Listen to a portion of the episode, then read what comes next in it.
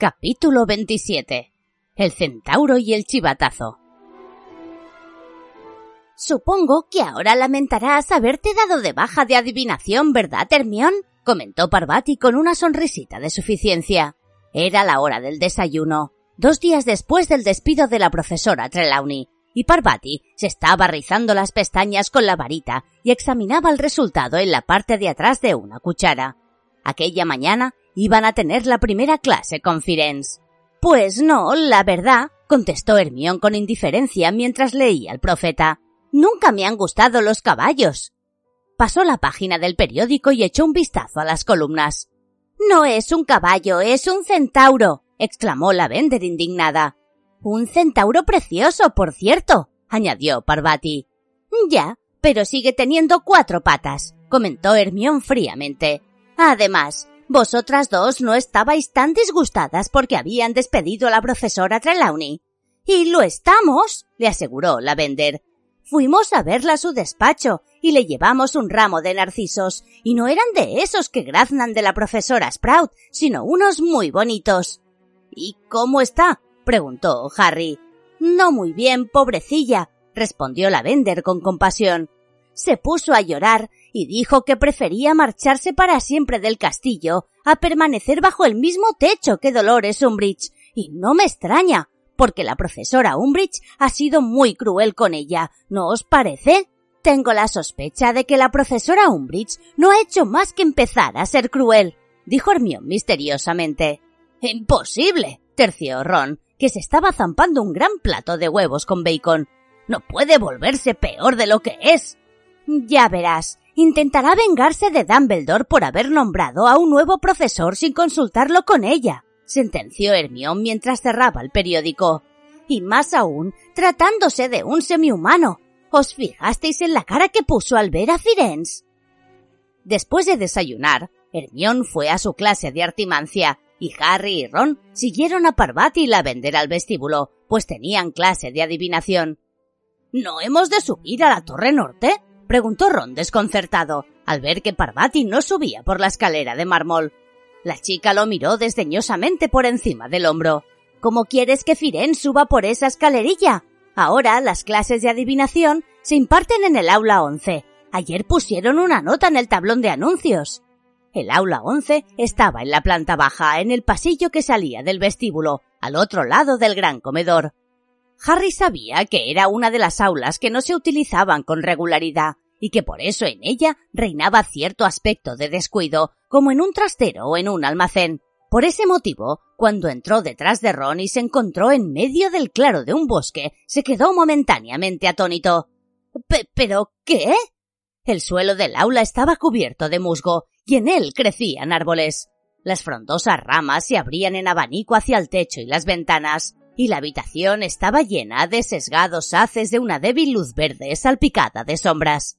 Los alumnos que ya habían llegado al aula estaban sentados en el suelo, apoyaban la espalda en los troncos de los árboles o en piedras y se abrazaban las rodillas o tenían los brazos cruzados firmemente sobre el pecho. Todos parecían muy nerviosos. En medio del claro, donde no había árboles, estaba Firenze. Harry Potter. Lo saludó el centauro y extendió una mano al verlo entrar. Hola, contestó él, y le estrechó la mano al centauro, que lo miró sin parpadear con aquellos asombrosos ojos azules suyos, pero no le sonrió. Me alegro de verte.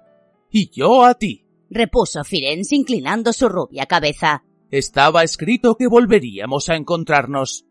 Harry reparó en que Firenze tenía la sombra de un cardenal con forma de herradura en el pecho. Al volverse para sentarse con el resto de los alumnos en el suelo del aula, vio que todos lo miraban sobrecogidos. Al parecer, les había impresionado mucho que tuviera tan buenas relaciones con Firenze, ante quien se sentían profundamente intimidados. Tan pronto como se cerró la puerta y el último estudiante se hubo sentado en un tocón junto a la papelera, Firenze hizo un amplio movimiento con un brazo abarcando la sala. El profesor Dumbledore ha tenido la amabilidad de arreglar esta aula para nosotros imitando mi hábitat natural. Les explicó Firenze cuando todos estuvieron instalados. Yo habría preferido impartir estas clases en el bosque prohibido, que hasta el lunes pasado era mi hogar, pero no ha sido posible. Ah, perdone, mm, señor, dijo Parvati entrecortadamente, levantando una mano. ¿Por qué no ha sido posible? Ya hemos estado allí con Hagrid y no nos da miedo. No es una cuestión del valor de los alumnos, sino de mi situación. No puedo regresar al bosque. Mi manada me ha desterrado. ¿Su manada? se extrañó la vender con un tono que denotaba confusión, y Harry comprendió que se estaba imaginando un rebaño de vacas. ¿Qué? Ah. Entonces lo entendió. ¿Hay más como usted? preguntó atónita. ¿Los crió Hagrid como los tres Hals? inquirió Dean con interés. Firenze giró lentamente la cabeza hasta posar la mirada en Dean, quien se dio cuenta inmediatamente de que había hecho un comentario muy ofensivo. Bueno, no quería. Es decir, lo siento. se disculpó con un hilo de voz. Los centauros no somos sirvientes ni juguetes de los humanos, declaró Firen sin alterarse. Se produjo una pausa y entonces Parvati volvió a levantar la mano. perdone, señor, ¿por qué lo han desterrado los otros centauros? Porque he accedido a trabajar para el profesor Dumbledore, respondió Firenze. Ellos lo consideran una traición a nuestra especie. Entonces Harry recordó cómo casi cuatro años atrás el centauro Bane había insultado a Firenze por dejar que Harry montara en él para ponerse a salvo llamándolo vulgar mula. Harry también se preguntó si habría sido Bane quien había pegado una coza a Firenze en el pecho. Empecemos, dijo el centauro. Agitó su larga y blanca cola, levantó una mano hacia el toldo de hojas que tenían sobre las cabezas y luego la bajó lentamente. La luz de la sala se atenuó inmediatamente, de modo que parecía que estaban sentados en el claro de un bosque al anochecer, y aparecieron estrellas en el techo. Hubo exclamaciones y gritos contenidos de asombro, y Ron dijo en voz alta ¡Caramba! Tumbaos en el suelo, les indicó Firenze con voz sosegada. Y observad el cielo. En él está escrito, para los que saben ver, el destino de nuestras razas. Harry se echó sobre la espalda y miró al techo. Una titilante estrella roja le hacía guiños desde lo alto. Ya sé que en la clase de astronomía habéis estudiado los nombres de los planetas y de sus lunas, prosiguió Firenze con voz queda, y que habéis trazado la trayectoria de las estrellas por el firmamento. Los centauros llevamos siglos desentrañando los misterios de esos movimientos. Nuestros hallazgos nos han demostrado que el futuro se puede vislumbrar en el cielo. La la la profesora Trelawney nos daba astrología, exclamó Parvati levantando la mano. Marte causa accidentes, quemaduras y cosas así, y cuando forma un ángulo con Saturno como ahora, trazó un ángulo recto en el aire. Significa que hay que extremar las precauciones al manejar cosas calientes. Eso son tonterías de los humanos, dijo Firenze con serenidad. La mano de Parvati descendió con languidez. Daños triviales, pequeños accidentes humanos. Continuó el centauro, y sus cascos se oyeron sobre el húmedo musgo del suelo. En el contexto del universo, esas cosas no tienen más relevancia que los correteos de las hormigas y no les afectan los movimientos planetarios.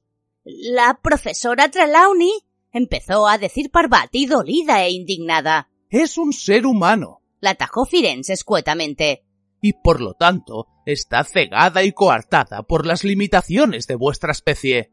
Harry ladeó ligeramente la cabeza para mirar a Parvati, que parecía muy ofendida, como muchos de sus compañeros.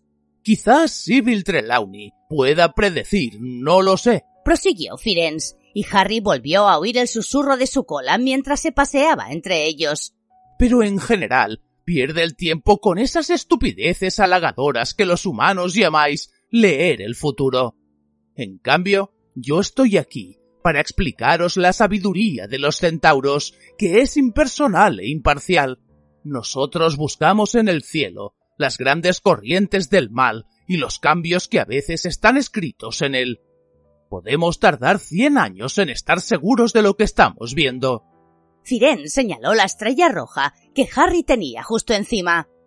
En la década pasada, vimos indicios de que los magos vivían un periodo de calma entre dos guerras. Marte, el rey de la guerra, brilla intensamente sobre nosotros, lo cual sugiere que la batalla podría volver a estallar pronto. Los centauros podemos intentar predecir cuándo sucederá quemando ciertas hierbas y hojas y observando el humo y las llamas.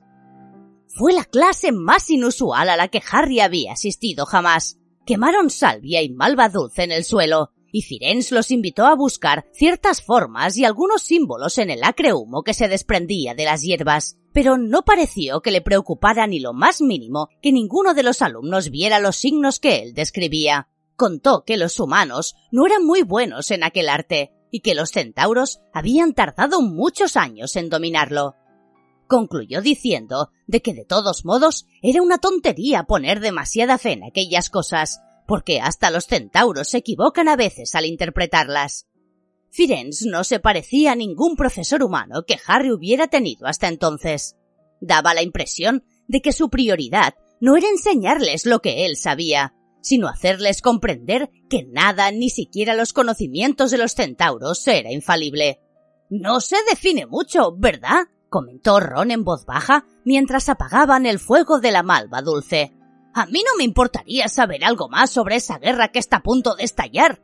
Sonó la campana que había en el pasillo junto a la puerta del aula, y todos se sobresaltaron. Harry había olvidado por completo que todavía estaban dentro del castillo, y habría jurado que estaba en el bosque prohibido. Los alumnos salieron en fila con cara de perplejidad. Harry y Ron se disponían a seguir a sus compañeros cuando Firenze dijo Harry Potter, un momento, por favor. Harry se dio la vuelta. El centauro avanzó un poco hacia él y Ron vaciló. Puedes quedarte, le dijo Firenze. Pero cierra la puerta, por favor. Ron se apresuró a obedecer. Harry Potter, eres amigo de Hagrid, ¿verdad? le preguntó el centauro. Sí, afirmó él. Entonces dale este aviso de mi parte. Sus intentos no están dando resultado. Más le valdría abandonar. Sus intentos no están dando resultado, repitió Harry sin comprender. Y más le valdría abandonar, puntualizó Firenze asintiendo con la cabeza. Si pudiera, avisaría yo mismo a Hagrid, pero me han desterrado. No sería prudente por mi parte acercarme demasiado al bosque precisamente ahora. Hagrid ya tiene bastantes problemas y solo le faltaría una batalla de centauros. Pero, ¿qué es lo que intenta hacer Hagrid? preguntó Harry con inquietud. Firenze miró a Harry sin inmutarse. Últimamente Hagrid me ha prestado gran ayuda, contestó Firenze. Y hace mucho tiempo que se ganó mi respeto por el cuidado que dedica a todas las criaturas vivientes. No voy a revelar su secreto, pero hay que hacerle entrar en razón. Sus intentos no están dando resultado. Díselo, Harry Potter. Que pases un buen día.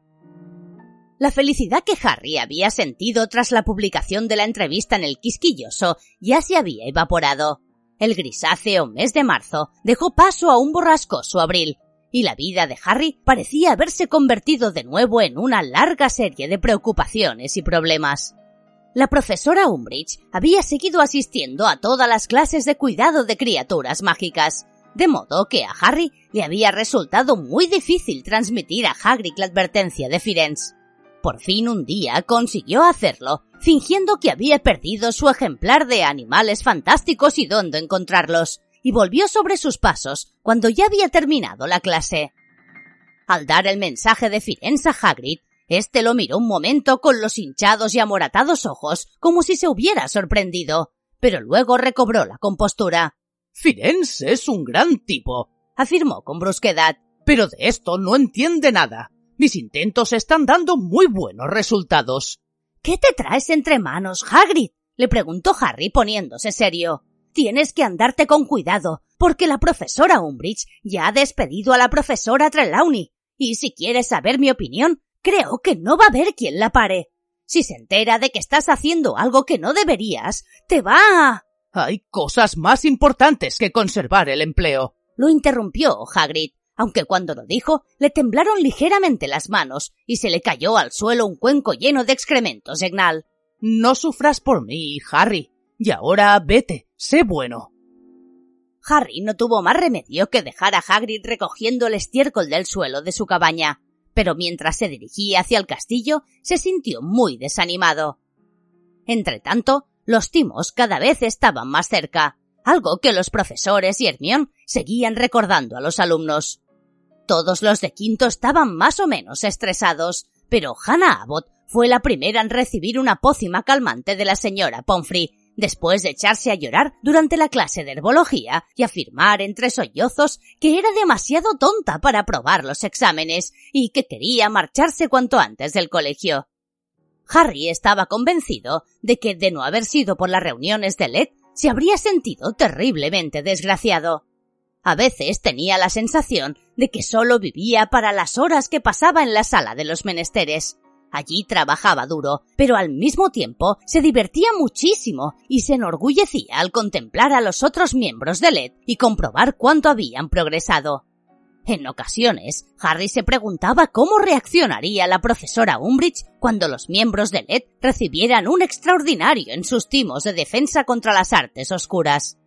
Por fin habían empezado a trabajar en los encantamientos Patronus, que todos estaban deseando practicar, pese a que, como Harry insistía en recordarles, no era lo mismo lograr que un Patronus apareciera en medio de un aula intensamente iluminada y sin estar bajo ninguna amenaza, que conseguir que apareciera si se tenían que enfrentar a algo similar a un dementor. No seas aguafiestas, dijo Cho alegremente, mientras contemplaba su plateado patronus con forma de cisne, que volaba por la sala de los menesteres durante la última reunión antes de las vacaciones de Pascua. ¿Son tan bonitos? Lo que importa no es que sean bonitos, repuso Harry pacientemente, sino que te protejan. Lo que necesitamos es un Bogar o algo parecido. Así fue como aprendí yo, Tuve que invocar un Patronus mientras el Bogar se hacía pasar por un dementor. ¡Uh, qué miedo! comentó Lavender, que disparaba bocanadas de humo por el extremo de su varita. Y yo. y yo sigo sin conseguirlo, añadió con enfado. Neville también tenía problemas. Estaba muy concentrado, pero de la punta de su varita solo salían unas débiles volutas de humo plateado. Tienes que pensar en algo alegre, le recordó Harry. Ya lo intento, dijo Neville desanimado. Se estaba esforzando tanto que el sudor brillaba en su redonda cara.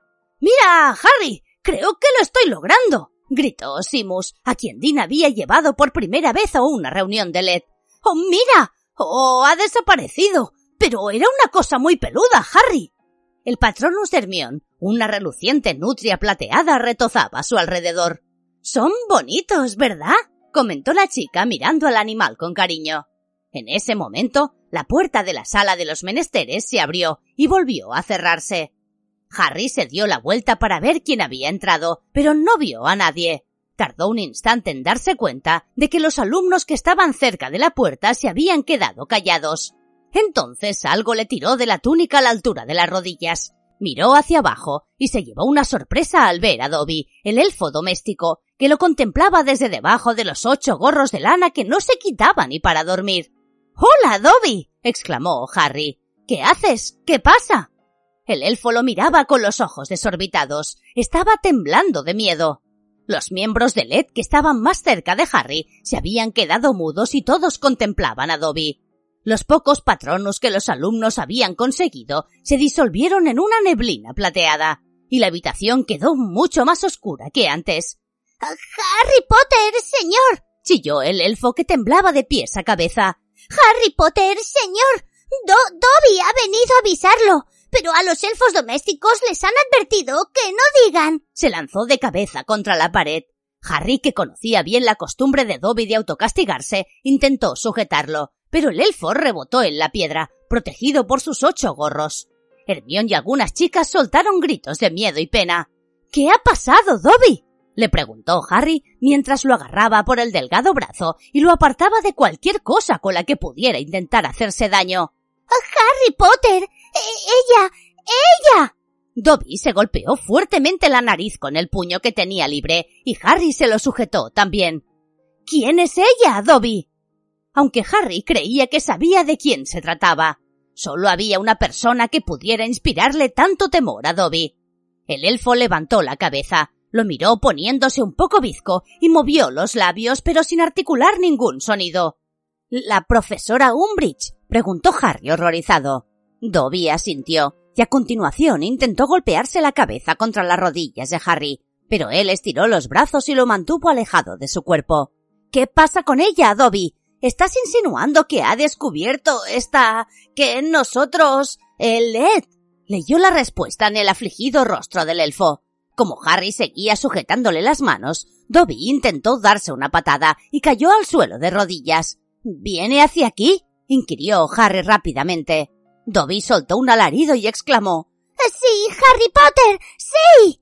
Harry se enderezó y echó un vistazo a los inmóviles y aterrados alumnos que miraban al elfo que no paraba de retorcerse. ¿A qué esperáis? gritó. ¡Corred! Entonces todos salieron disparados hacia la puerta, formando una marabunta, y empezaron a marcharse precipitadamente de la sala. Harry los oyó correr por los pasillos y confió en que tuvieran la prudencia de no intentar llegar hasta sus dormitorios. Solo eran las nueve menos diez, Ojalá se refugiaran en la biblioteca o en la lechucería que quedaba más cerca.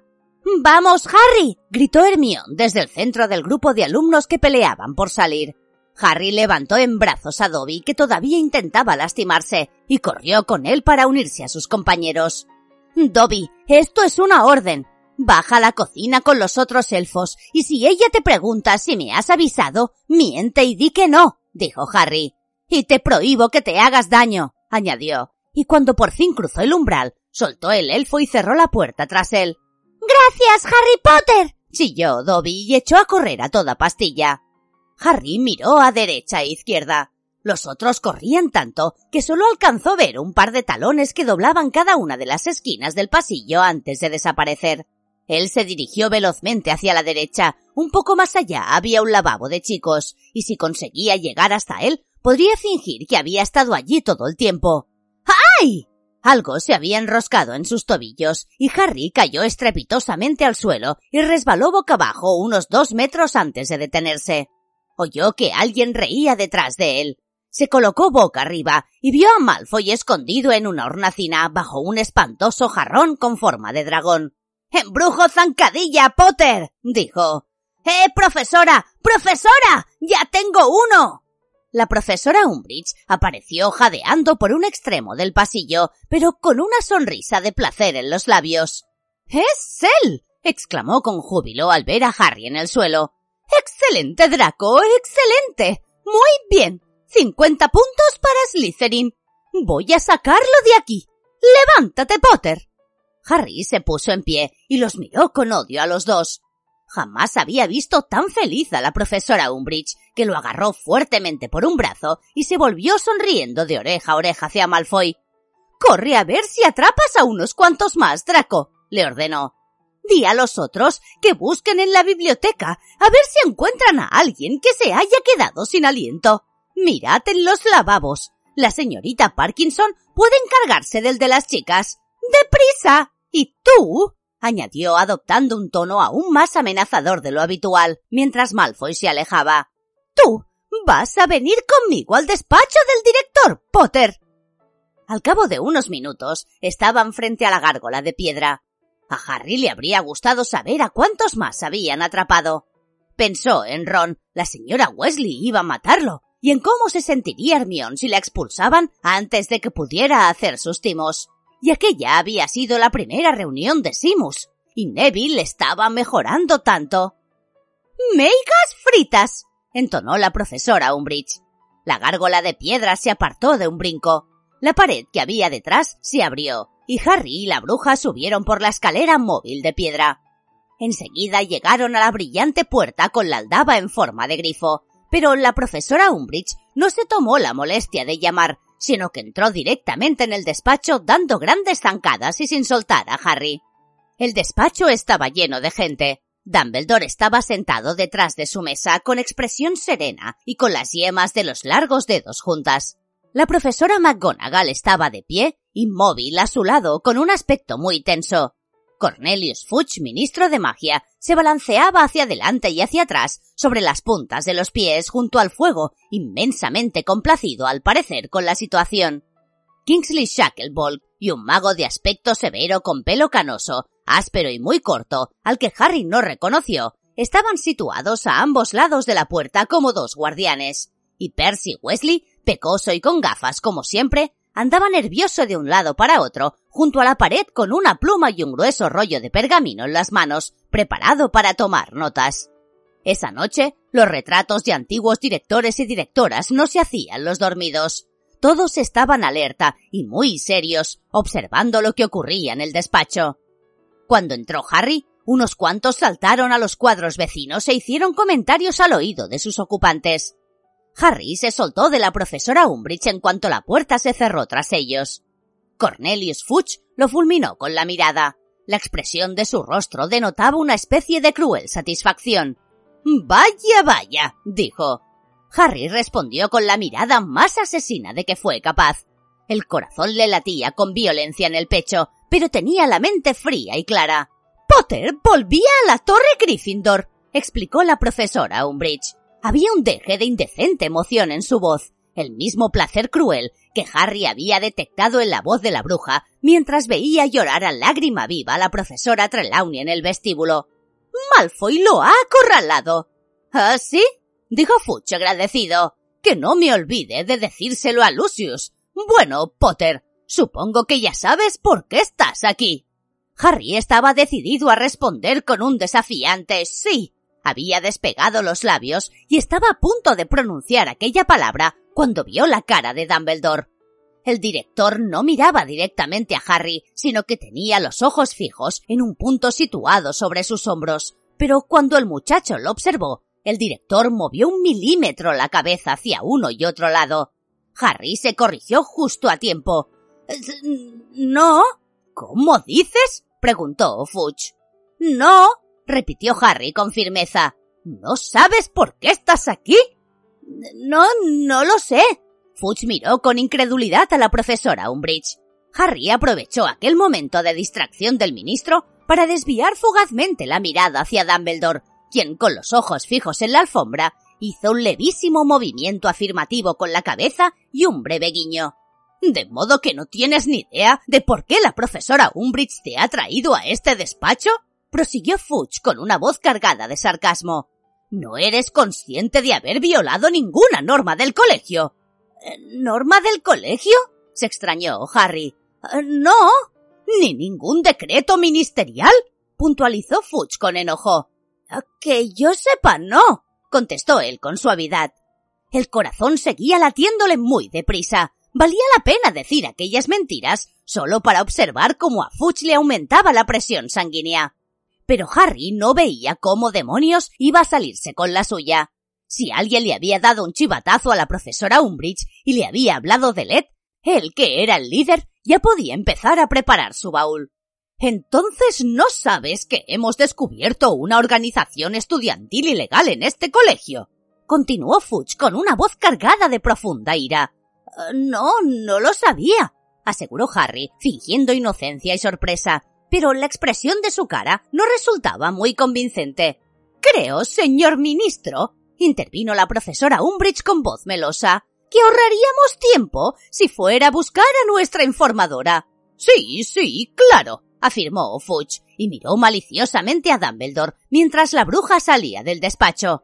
No hay nada como un buen testigo, ¿verdad, Dumbledore? Nada, Cornelius, dijo el director con gravedad e inclinó la cabeza. Esperaron unos minutos, y durante ese tiempo nadie miró a nadie. Entonces Harry oyó que la puerta se abría detrás de él. La profesora Umbridge entró en el despacho y pasó por su lado sujetando por el hombro a Marieta, la amiga de pelo rizado de Cho, que se tapaba la cara con las manos. No tengas miedo, querida, no pasa nada, le aseguró la profesora Umbridge con ternura, dándole unas palmaditas en la espalda. Tranquila, tranquila. Has hecho lo que tenías que hacer. El ministro está muy contento contigo. Le dirá a tu madre lo bien que te has portado la madre de Marieta, señor ministro, añadió dirigiéndose a Fudge. Es Madame Matchcom, del Departamento de Transportes Mágicos, oficina de la Red Flu. Ha sido ella quien nos ha ayudado a vigilar las chimeneas de Hogwarts. Estupendo, estupendo, exclamó Fudge entusiasmado. De tal palo, tal astilla, ¿eh? Bueno, querida, mírame, no seas tímida. Cuéntanos qué es lo que... ¡Gárgolas galopantes! Cuando Marieta levantó la cabeza, Fuchs pegó un salto hacia atrás horrorizado y estuvo a punto de caer al fuego de la chimenea. maldijo en voz alta y le tuvo que dar un pisotón al dobladillo de su capa que había empezado a humear. Marieta soltó un gemido y se levantó el cuello de la túnica hasta la altura de los ojos, pero todos habían visto ya que tenía la cara completamente desfigurada por una apretada franja de pústulas moradas que le cubrían la nariz y las mejillas formando la palabra chivata. Ahora no te preocupes por los granos, querida, dijo la profesora Umbridge con impaciencia. Quítate la túnica de la boca y cuéntale al ministro. Pero Marieta emitió otro amortiguado gemido y movió con energía la cabeza haciendo un gesto negativo. Está bien, boba, ya se lo contaré yo, le espetó la profesora, quien volvió a dibujar su repugnante sonrisa y dijo Verá, señor ministro, la señorita Edgecombe ha venido a mi despacho esta noche poco después de la cena y me ha comunicado que tenía que contarme una cosa. Me ha dicho que si iba a una sala secreta que hay en el séptimo piso, conocida como la sala de los menesteres, descubriría algo que me convenía saber. Le he formulado unas cuantas preguntas y ella ha reconocido que allí iba a celebrarse una especie de reunión. Desgraciadamente, en ese preciso instante ha entrado en funcionamiento este maleficio. Señaló con desdén la cara tapada de Marieta. Y al verse la cara en mi espejo, la niña se ha alterado tanto que no ha podido explicarme nada más. Muy bien, dijo Fuch y dirigió a Marieta una mirada que pretendía ser amable y paternal. Has sido muy valiente, querida, yendo a contárselo a la profesora Umbridge. Has hecho precisamente lo que tenías que hacer. Y ahora, ¿quieres explicarme qué ha pasado en esa reunión? ¿Cuál era su propósito? ¿Quién participaba en ella? Pero Marieta, que tenía los ojos muy abiertos y cara de susto, se negó a hablar y se limitó a negar de nuevo con la cabeza. ¿No tenemos ningún contraembrujo para esto? le preguntó Fuch a la profesora Umbridge, impaciente, señalando el rostro de Marieta. Para que podamos hablar con libertad. Oh, todavía no lo he encontrado, admitió de mala gana la profesora Umbridge, y Harry se sintió orgulloso del dominio que Hermione tenía de los embrujos. Pero no importa que la niña no quiera hablar. Yo puedo relatar el resto de la historia. Como recordará, señor ministro, en octubre le envié un informe en el que explicaba que Potter se había reunido con unos cuantos compañeros suyos en el pub Cabeza de Puerco de Hogsmeade. ¿Y qué pruebas tiene de eso? La interrumpió la profesora McGonagall. Tengo el testimonio de Willy Withershins Minerva, que casualmente se encontraba en el pub en ese momento. Iba vendado de pies a cabeza, no lo niego, pero eso no le impedía oír respondió la profesora Umbridge con petulancia. Oyó todo lo que dijo Potter y se apresuró a venir al colegio para contarme. Oh, de modo que por eso no lo procesaron por poner los inodoros regurgitantes. Se indignó la profesora McGonagall arqueando las cejas. ¡Qué gran ejemplo del funcionamiento de nuestro sistema judicial! ¡Escándalo! ¡Corrupción! bramó el retrato del mago corpulento de nariz roja que estaba colgado en la pared detrás de la mesa de Dumbledore. En mis tiempos, el ministerio no hacía tratos con pequeños delincuentes. ¡No, señor! Gracias, Fortescue, ya basta, dijo Dumbledore con voz queda. El propósito de la reunión de Potter con esos estudiantes, continuó la profesora Umbridge, era convencerlos de que entraran a formar parte de una asociación ilegal, cuyo objetivo era estudiar hechizos y maldiciones que el Ministerio ha catalogado de inapropiados para su edad. Creo que comprobará que en eso se equivoca, Dolores. Terció Dumbledore con serenidad, mientras la miraba por encima de las gafas de media luna que se le apoyaban hacia la mitad de la torcida nariz. Harry observó al director, no veía cómo Dumbledore iba a salvarlo de aquel lío. Si era verdad que Willy Withershins había oído todo lo que él había dicho en cabeza de puerco, no tenía escapatoria. ¡Ajá! explotó Fudge, que volvía a balancearse sobre la punta de los pies. Sí, oigamos el último cuento chino pensado para sacarle las castañas del fuego a Potter. Adelante, Dumbledore, adelante. Willy Withershins mintió, ¿no? ¿O era el gemelo de Potter el que estaba en cabeza de puerco aquel día? ¿O esta vez hay también una sencilla explicación en la que intervienen una inversión en el tiempo, un muerto que resucita y un par de dementores invisibles? Percy Wesley soltó una sonora carcajada. ¡Ah! Muy bueno, señor ministro, muy bueno. exclamó. A Harry le habría encantado pegarle una patada. Entonces percibió para su gran asombro que Dumbledore también sonreía discretamente.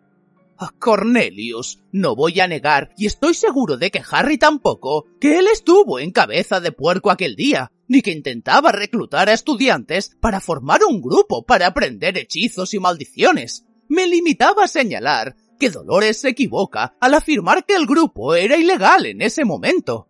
Si haces memoria, recordarás que el decreto ministerial que prohibía toda asociación estudiantil no entró en vigor hasta dos días después de que Harry celebrara esa reunión en Hogsmeade, y por lo tanto, en cabeza de puerco, no se violó ninguna norma. Percy se quedó como si le hubieran tirado un cubo de agua helada por la cabeza. Fuch, por su parte, se quedó inmóvil a medio balanceo con la boca abierta. La profesora Umbridge fue la primera en recuperarse. Todo eso está muy bien, señor director, dijo con una dulce sonrisa. Pero ya han pasado casi seis meses desde la entrada en vigor del decreto de enseñanza número 24. Aunque la primera reunión no fuera ilegal, sí lo han sido las que se han celebrado posteriormente. Bueno, admitió Dumbledore mirándola con educación e interés por encima de los entrelazados dedos. Lo serían, en efecto, si hubieran continuado después de la entrada en vigor del decreto. ¿Tiene usted alguna prueba de que esas reuniones hayan seguido celebrándose? Mientras Dumbledore hablaba, Harry oyó un murmullo detrás de él, como si Kingsley susurrara. Habría jurado que también notaba algo que le rozaba el costado, algo muy suave, como una corriente de aire o un ala, pero miró hacia abajo y no vio nada. ¿Alguna prueba? repitió la profesora Umbridge con aquella espantosa y ancha sonrisa de sapo. ¿Acaso no nos ha estado escuchando Dumbledore? ¿Por qué cree que hemos llamado a la señorita Edgecombe? Oh, ¿es que puede hablarnos ella de seis meses de reuniones? preguntó Dumbledore arqueando las cejas. Tenía la impresión de que solo nos estaba informando sobre una reunión que se celebraba esta noche. Señorita Edgecombe, se apresuró a decir la profesora Umbridge. Dinos desde cuándo se celebran esas reuniones, querida. Si quieres, puedes limitarte a negar o afirmar con la cabeza. Estoy segura de que eso no hará que te salgan más granos. Se han celebrado regularmente durante los últimos seis meses. A Harry se le encogió el estómago. Ya estaba. Habían llegado a un callejón sin salida, y ni siquiera Dumbledore iba a poder deshacer aquella sólida prueba en su contra. Di sí o no con la cabeza, querida, le indicó persuasivamente la profesora Umbridge a Marieta. ¡Ánimo! Eso no reactivará el embrujo. Todos los presentes miraron la parte superior de la cara de Marieta. Solo se le veían los ojos, entre la túnica levantada y el rizado flequillo. Quizá fuera un efecto de la luz del fuego de la chimenea, pero sus ojos tenían una expresión ausente. Y entonces, para gran sorpresa de Harry, Marieta negó con la cabeza. La profesora Umbridge miró rápidamente a Fudge y luego volvió a mirar a Marieta. Creo que no has entendido bien la pregunta, ¿verdad, querida? Te estoy preguntando si has asistido a esas reuniones durante los seis últimos meses. Sí, ¿verdad? Marieta volvió a negar con la cabeza. ¿Qué quieres decir con ese gesto? inquirió la profesora Umbridge con mal genio. A mí me parece que está clarísimo, terció la profesora McGonagall con aspereza, que no ha habido reuniones secretas en los últimos seis meses. ¿Es eso correcto, señorita Edgecombe? Marieta asintió. Pero esta noche ha habido una reunión, gritó furiosa la profesora Umbridge. Ha habido una reunión en la sala de los menesteres. Tú misma me lo has dicho, Edgecombe. Y Potter era el jefe, ¿no? Potter la organizó. Potter. Potter, ¿por qué sigues negando con la cabeza, niña? Bueno, normalmente cuando alguien mueve la cabeza de un lado para otro significa no, apuntó la profesora McGonagall con frialdad. Así que, a menos que la señorita Edgecombe esté utilizando un lenguaje de signos que los humanos todavía no conocemos. La profesora Umbridge agarró a Marieta por los hombros, la hizo girar para colocarla frente a ella y empezó a zarandearla con brusquedad. Dumbledore se puso de pie de inmediato con la varita levantada. Kingsley dio un paso adelante y la profesora Umbridge soltó a la chica y se apartó de ella agitando las manos como si se las hubiera quemado. No puedo permitir que maltrate a mis alumnos, Dolores, afirmó Dumbledore, que por primera vez parecía enfadado. Haga el favor de calmarse, Madame Umbridge, dijo Kingsley con su lenta y grave voz. Supongo que no querrá meterse en problemas, ¿no? Uh, sí, dijo la profesora Umbridge jadeante y levantó la cabeza hacia la altísima figura de Kingsley. Es decir, no. Tienes razón, Shackleball. Es que he perdido el control. Marietta se había quedado exactamente donde la profesora Umbridge la había soltado. No parecía alterada por el repentino ataque de la profesora, ni aliviada porque la hubiera soltado. Seguía sujetando el cuello de su túnica bajo sus ojos ausentes y miraba fijamente hacia adelante. De pronto, Harry tuvo una sospecha relacionada con el asunto de Kingsley y con aquella cosa que había notado pasar por su lado. ¿Dolores? Dijo Fudge como si intentara zanjar definitivamente el asunto. La reunión de esta noche, la que estamos seguros que se ha celebrado. ¿Oh, ¿Sí? repuso la profesora Umbridge serenándose. Ah, sí, bueno, la señorita Edgecombe me avisó y yo me dirigí de inmediato al séptimo piso, acompañada por cientos de alumnos dignos de confianza, para sorprender a los que participaban en la reunión. Eh, sin embargo, al parecer se los previno de mi visita, porque cuando llegamos al séptimo piso, los vimos correr por los pasillos en todas direcciones. Pero no importa. Tengo sus nombres pues pedí a la señorita Parkinson que entrara en la sala de los menesteres para ver si se habían dejado algo allí. Necesitábamos pruebas y la sala nos las ha proporcionado.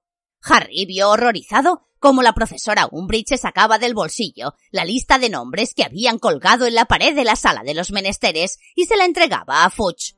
En cuanto vi el nombre de Potter en la lista, comprendí de qué iba el asunto, añadió con voz queda. Excelente, dijo Fudge, y exhibió una sonrisa de oreja a oreja. Excelente, Dolores, y rayos y truenos. Miró a Dumbledore que seguía de pie junto a Marieta, con la varita en la mano aunque sin apretarla. ¿Ha visto cómo se llaman? comentó Fudge en voz baja. Ejército de Dumbledore. El director estiró un brazo y cogió el trozo de pergamino de las manos de Fudge. Dio un vistazo al título que Hermione había escrito meses atrás y durante un momento pareció quedarse sin habla. Pero luego levantó la cabeza con una sonrisa en los labios. Bueno, el juego ha terminado, afirmó con sencillez. ¿Quiere una confesión mía firmada, Cornelius, o bastará con una declaración ante estos testigos? Harry vio que la profesora McGonagall y Kingsley se miraban. El miedo se reflejaba en sus caras, y él no entendía qué estaba pasando, como tampoco parecía entenderlo Fudge. ¿Una declaración? repitió el ministro lentamente. ¿Pero qué?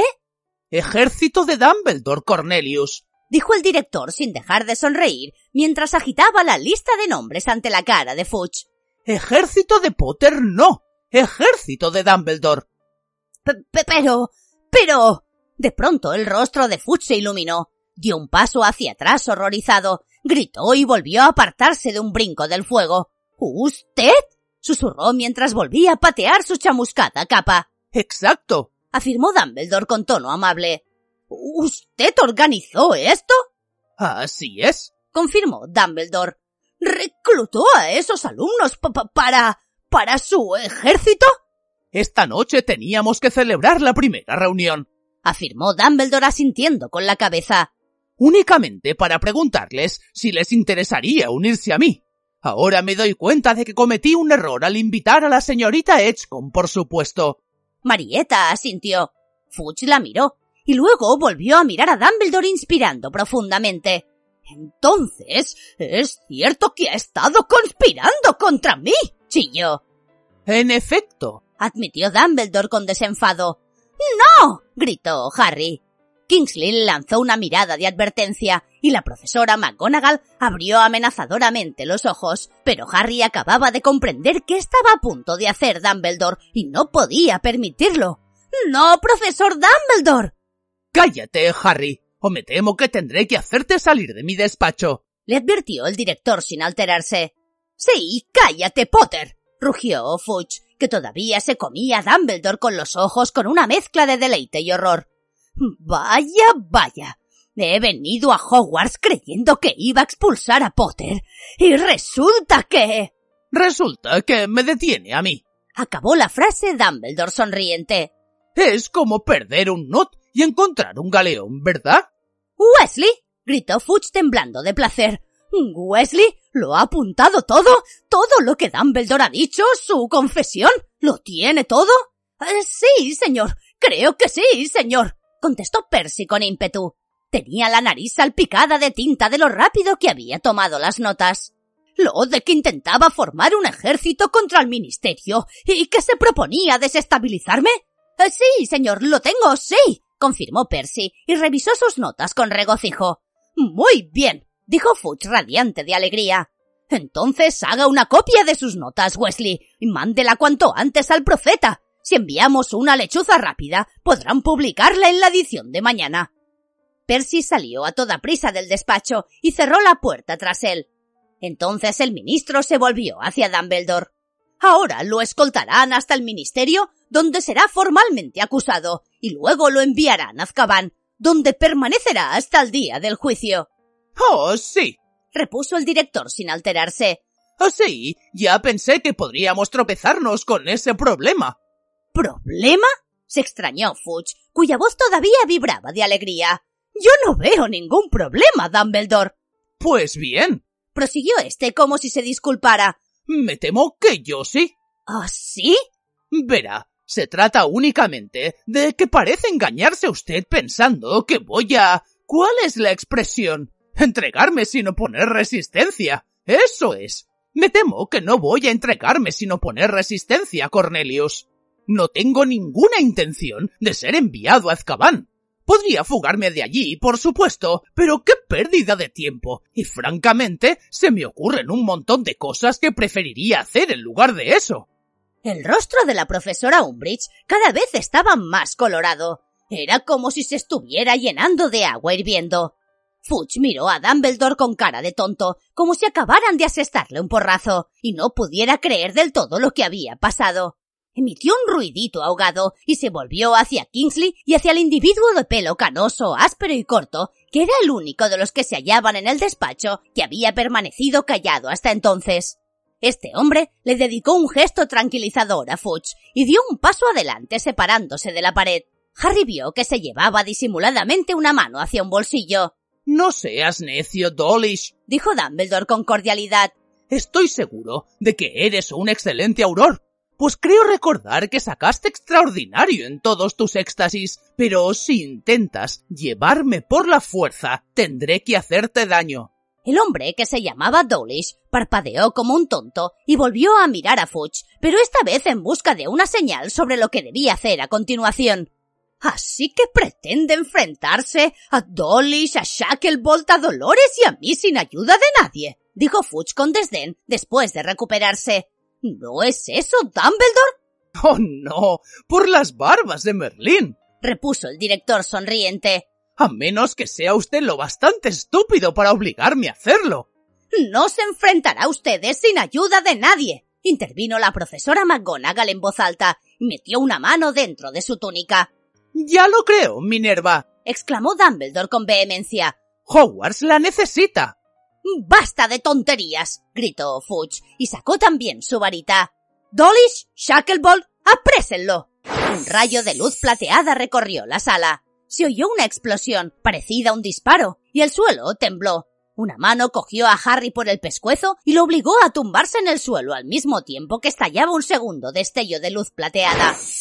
Varios retratos gritaron. Fox chilló y una nube de polvo llenó el despacho. Harry, que estaba tosiendo, vio una oscura figura que caía al suelo con un fuerte estrépito ante él. Se oyó un chillido y un topetazo, y alguien gritó ¡No! Entonces se oyeron también otros sonidos. Ruido de cristales rotos, un frenético correteo, un gruñido y silencio. Harry giró la cabeza con dificultad para saber quién era el que lo estaba estrangulando, y vio a la profesora McGonagall agachada a su lado los había tirado al suelo a él y a Marieta para que no se hicieran daño. Todavía había polvo flotando en el aire y les caía suavemente sobre la cabeza. Harry, que jadeaba un poco, distinguió una figura muy alta que avanzaba hacia ellos. ¿Estáis todos bien? preguntó Dumbledore. Sí, contestó la profesora McGonagall que se puso en pie y levantó a Harry y a Marieta. El polvo se estaba dispersando y entonces empezaron a observar el caos que se había producido en el despacho.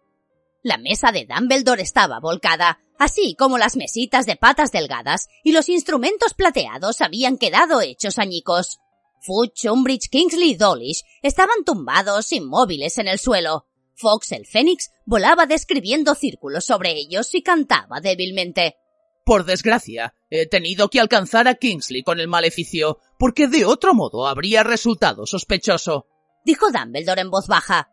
Ha sido muy hábil al modificar la memoria de la señorita Edgecombe cuando todos miraban hacia otro lado. ¿Querrá darle las gracias de mi parte, Minerva? Bueno, no tardarán en despertar, y será mejor que no sepan que hemos podido comunicarnos. Debéis comportaros como si no hubiera pasado el tiempo, como si solo hubieran caído al suelo un momento. Ellos no recordarán.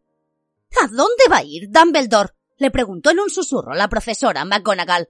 ¿A Grimmauld Place? Oh, no, no, respondió Dumbledore con una amarga sonrisa en los labios. No me marcho para esconderme. Fudge pronto lamentará haberme echado de Hogwarts, se lo prometo. Profesor Dumbledore, dijo Harry. No sabía por dónde empezar, si por decirle cuánto sentía haber organizado el ED y haber causado tantos problemas, o por cómo lamentaba que tuviera que marcharse para evitar que lo expulsaran a él. Pero Dumbledore se le adelantó antes de que pudiera decirle nada. Escúchame bien, Harry, dijo con urgencia. Debes estudiar oclumancia con todo tu empeño, ¿entendido? Haz lo que te diga el profesor Snape y practica todas las noches antes de dormir para que puedas cerrar tu mente a esos malos sueños. Pronto entenderás por qué, pero debes prometerme. Dolly se empezaba a moverse. Entonces Dumbledore agarró a Harry por una muñeca. Recuerda, cierra tu mente.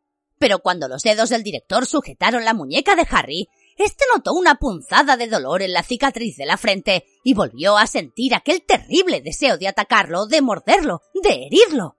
Pronto lo entenderás, susurró Dumbledore. En ese momento, Fox trazó un último círculo por el despacho y descendió sobre el director. Dumbledore soltó a Harry, levantó una mano y asió la larga y dorada cola del Fénix. Se produjo un fogonazo y ambos desaparecieron. ¿Dónde está? bramó Fudge incorporándose. ¿Dónde está? No lo sé. gritó Kingsley y se levantó del suelo. No puede haberse desaparecido. gritó la profesora Umbridge. Nadie puede aparecerse ni desaparecerse dentro del recinto del colegio. ¡La escalera! gritó Dawlish y se precipitó hacia la puerta. La abrió y salió por ella, seguido de cerca por Kingsley la profesora Umbridge. Fudge titubeó, aunque luego se puso lentamente en pie y se quitó el polvo de la ropa. Hubo un largo y tenso silencio. Bueno, Minerva, dijo el ministro con crueldad, alisándose la manga de la camisa que se había roto. Me temo que este es el fin de su amigo Dumbledore. ¿Eso cree? replicó con desprecio la profesora McGonagall. Fudge fingió no haberla oído y echó un vistazo al destrozado despacho. Unos cuantos retratos lo abuchearon, uno o dos hasta le hicieron gestos groseros. Será mejor que se lleve a esos dos a la cama, aconsejó Fudge dirigiéndose de nuevo a la profesora McGonagall y señaló con la cabeza a Harry y Marieta. La profesora no respondió nada, pero los guió hacia la puerta. Cuando ésta se cerró tras ellos, Harry oyó la voz de Phineas Nigelus que decía ¿Sabe qué le digo, señor ministro? Discrepo de Dumbledore en muchos aspectos, pero no podrá negar que tiene clase. Capítulo 28. El peor recuerdo de Snape. Por orden del Ministerio de Magia, Dolores Jane Umbridge, suma inquisidora, sustituye a Albus Dumbledore como director del Colegio Hogwarts de Magia y Hechicería. Esta orden se ajusta al decreto de enseñanza número 28, firmado Cornelius Oswald Fudge, ministro de Magia. Los carteles habían aparecido en el colegio durante la noche, pero eso no explicaba ¿Cómo era posible que todo el mundo, sin exceptuar a nadie en el castillo, supiera que Dumbledore había burlado a dos aurores, a la suma inquisidora, al ministro de magia y a su asistente junior, y había escapado? Fuera donde fuese, Harry comprobaba que el único tema de conversación era la huida de Dumbledore, y pese a que algunos de los detalles se habían modificado al volverlos a contar, Harry oyó como una alumna de segundo le aseguraba a otra que Fuch estaba ingresado en el hospital San Mungo con una calabaza por cabeza. Resultaba sorprendente lo preciso que era el resto de la información que tenían. Todos sabían, por ejemplo, que Harry y Marietta habían sido los únicos estudiantes que habían presenciado la escena en el despacho de Dumbledore, pero como Marietta estaba en la enfermería, Harry se vio asediado por sus compañeros que le pedían un relato de primera mano. Dumbledore no tardará en volver, aseguró Ernie Macmillan con aplomo cuando regresaban de herbología, tras escuchar atentamente la historia de Harry. Cuando estábamos en segundo, no consiguieron alejarlo de aquí mucho tiempo, y esta vez tampoco lo conseguirán. El fraile gordo me ha dicho. Adoptó un tono confidencial y bajó la voz, de modo que Harry, Ron y Hermione tuvieron que acercarse más a él para oírlo que anoche la profesora Umbridge trató de entrar en el despacho del director después de buscar a Dumbledore por todos los rincones del castillo y los jardines. Pero la gárgola no se apartó de la puerta. El despacho se había cerrado para impedirle la entrada. Ernie sonrió con suficiencia. Por lo visto, le dio un berrinche de miedo. Seguro que le hubiera encantado sentarse en el despacho del director, dijo Hermión con rabia mientras subía la escalera de piedra hacia el vestíbulo. No soporto la prepotencia con que trata a los demás profesores. La muy estúpida, engreída y arrogante. A ver, Granger, ¿cómo termina esa frase?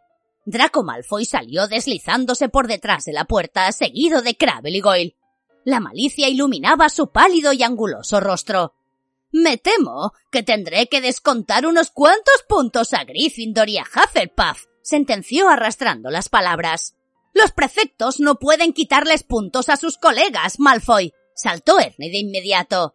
Ya sé que los prefectos no pueden descontarse puntos unos a otros, dijo Malfoy desdeñosamente. Crabble y Goyle rieron por lo bajo. Pero los miembros de la brigada inquisitorial. ¿La qué? exclamó Hermión con aspereza. La brigada inquisitorial, Granger repitió Malfoy y señaló una B y una I diminutas y plateadas que llevaba en la túnica, debajo de la insignia de prefecto. Un selecto grupo de estudiantes que apoyan al Ministerio de Magia, cuidadosamente seleccionados por la profesora Umbridge. Los miembros de la Brigada Inquisitorial tienen autoridad para descontar puntos. Así que, Granger, a ti te voy a quitar cinco por hacer comentarios groseros sobre nuestra nueva directora. Macmillan, cinco puntos menos por llevarme la contraria. Y a ti, otros cinco porque me caes mal, Potter. Wesley, llevas la camisa fuera de los pantalones. Tendré que quitarte cinco puntos por eso. Oh, sí, se me olvidaba. Eres una sangre sucia, Granger. Diez puntos menos. Ron sacó su varita mágica, pero Hermión lo apartó y susurró. ¡Quieto! Una actitud muy prudente, Granger, musitó Malfoy. Nueva directora, nuevas reglas. Portaos bien, Pipipote y Rey Wesley. Y dicho eso, se alejó riendo a carcajadas con Crabble y Goyle. Se estaba marcando un farol, dijo Ernie muy afligido. No puede ser que esté autorizado a descontar puntos. Eso sería ridículo. Desmontaría por completo el sistema de prefectos pero Harry, Ron y Hermione habían girado automáticamente la cabeza hacia los gigantescos relojes de arena que instalados en hornacinas a lo largo de la pared que tenían detrás, registraban los puntos de las casas. Aquella mañana, Gryffindor y Ravenclaw iban empatados en cabeza. Mientras ellos miraban, unas cuantas gemas ascendieron con lo que disminuyeron las que había en la parte inferior de los relojes de ambas casas. El único reloj de arena que no cambió fue el de Slytherin, lleno de esmeraldas. Lo habéis visto, ¿verdad? comentó Fred. Él y George habían bajado por la escalera de mármol y se reunieron con Harry, Ron, Hermione y Ernie frente a los relojes de arena. Malfoy acaba de descontarnos cincuenta puntos, explicó Harry furioso, mientras unas cuantas gemas más pasaban de la parte inferior a la superior del reloj de arena de Gryffindor. Sí, Montag también ha intentado jugárnosla en el recreo, aseguró George. ¿Qué quieres decir con eso de que lo ha intentado? preguntó rápidamente Ron. No ha podido pronunciar todas las palabras, explicó Fred, porque lo hemos metido de cabeza en el armario evanescente del primer piso. Hermión estaba horrorizada. Ahora sí que os habéis metido en un buen lío. No hasta que Montag reaparezca, y pueden pasar semanas. No sé dónde lo hemos enviado, comentó Fred impasible. Además, hemos decidido que ya no nos importa meternos en líos. ¿Os ha importado alguna vez? Claro que sí, respondió George. Nunca nos han expulsado, ¿no?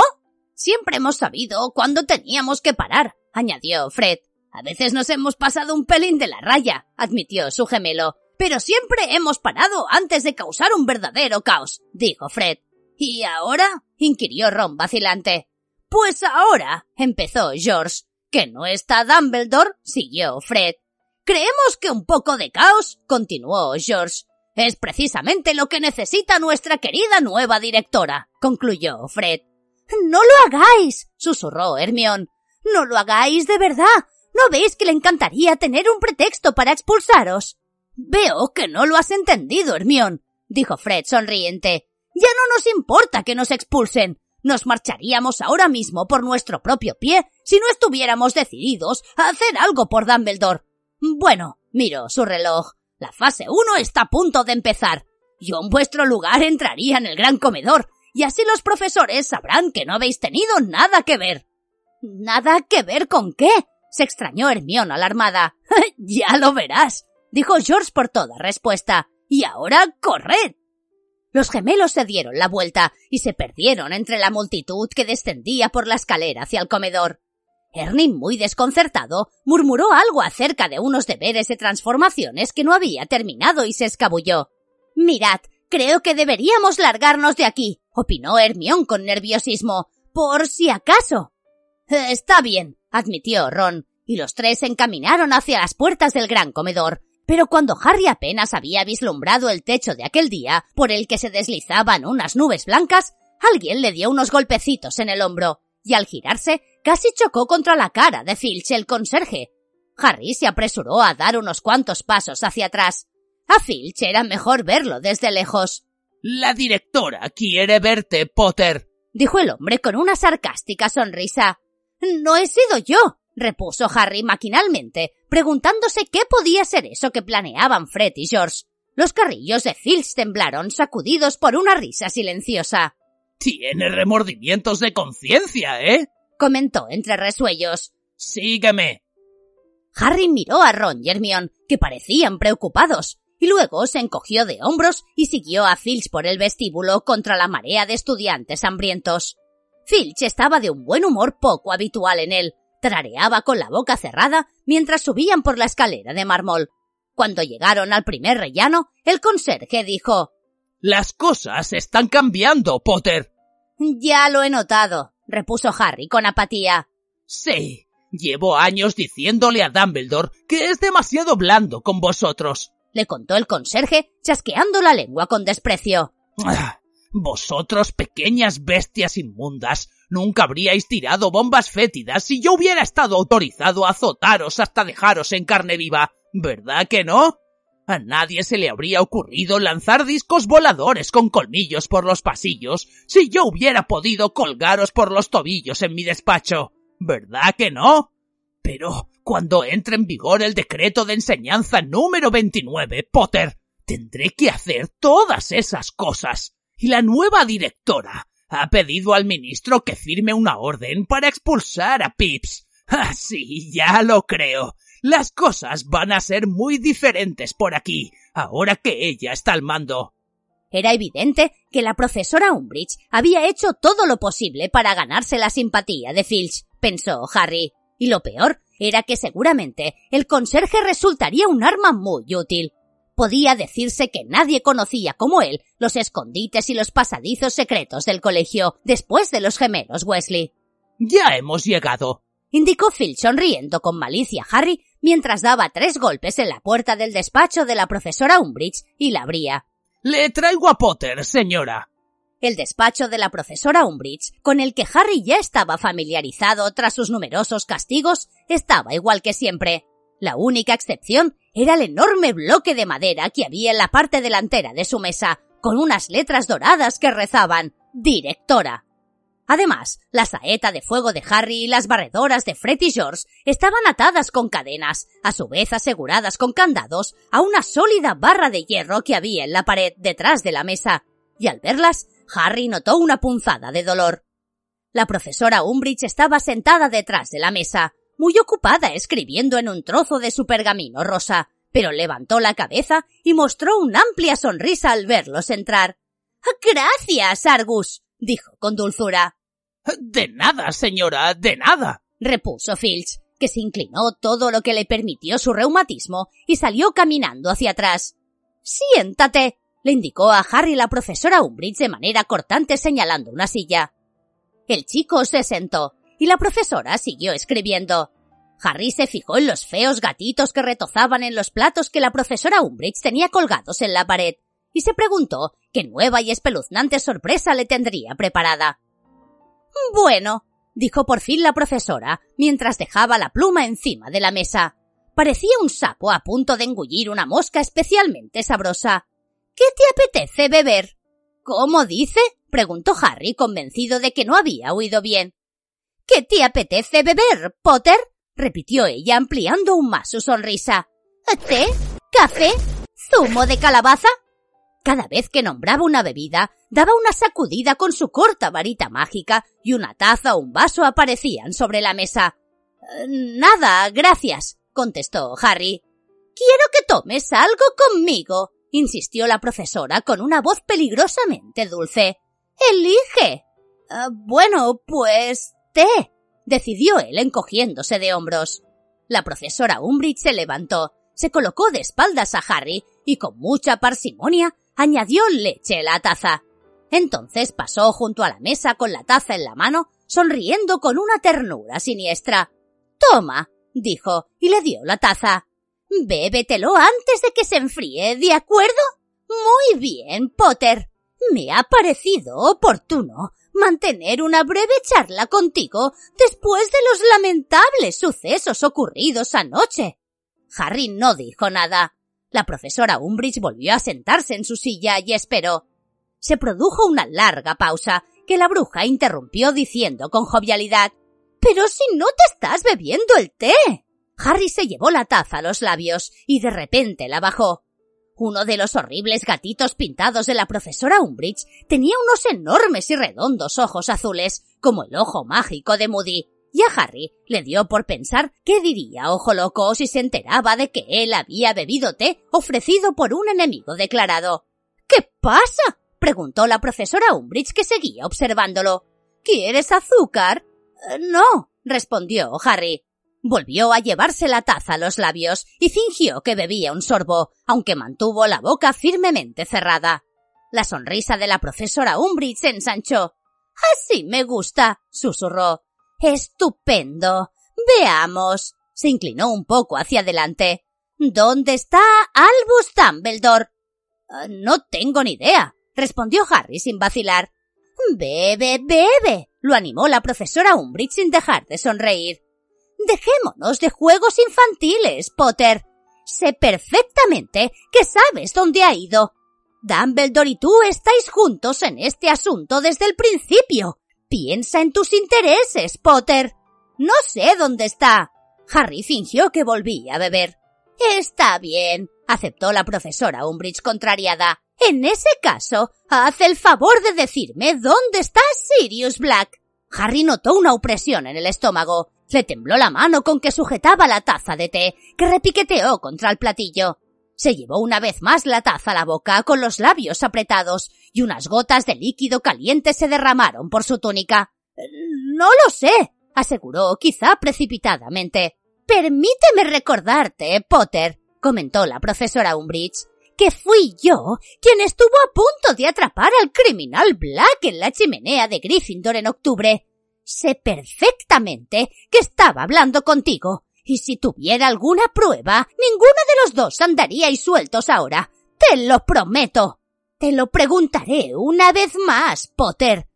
¿Dónde está Sirius Black? Ni idea, aseguró Harry en voz alta. No tengo ni la más remota idea. Se miraron fijamente, tanto rato que Harry notó que le lloraban los ojos. Entonces la profesora Umbridge se levantó. Muy bien, Potter. Esta vez confiaré en tu palabra, pero te lo advierto. El Ministerio me respalda. Todos los canales de comunicación de entrada y salida del colegio están vigilados. Hay un regulador en la Red Flu que vigila todas las chimeneas de Hogwarts, excepto la mía, por supuesto. Mi brigada inquisitorial abre y lee todo el correo lechucil que entra y sale del castillo. Y el señor Filch vigila todos los pasadizos secretos de entrada y salida del castillo. Si encuentro la más mínima prueba de que... El suelo del despacho tembló. La profesora Umbridge se desplazó hacia un lado y se sujetó a la mesa impresionada. ¿Qué ha sido eso? Miraba hacia la puerta. Harry aprovechó la ocasión para vaciar la taza de té casi llena en el jarrón de flores secas que tenía más cerca. Oía que la gente corría y gritaba varios pisos más abajo. ¡Vuelve al comedor, Potter! gritó la profesora Umbridge levantando la varita y saliendo muy deprisa del despacho. Harry le dio unos segundos de ventaja y salió tras ella para ver cuál era el origen de tanto alboroto. No le costó mucho averiguarlo. Un piso más abajo reinaba el caos absoluto. Alguien, y Harry tenía una idea bastante aproximada de quién se trataba, había hecho explotar lo que parecía un enorme cajón de fuegos artificiales encantados. Por los pasillos revoloteaban dragones compuestos de chispas verdes y doradas que despedían fogonazos y producían potentes explosiones. Girándulas de color rosa fosforito de un metro y medio de diámetro pasaban zumbando como platillos volantes. Cohetes con largas colas de brillantes estrellas plateadas rebotaban contra las paredes.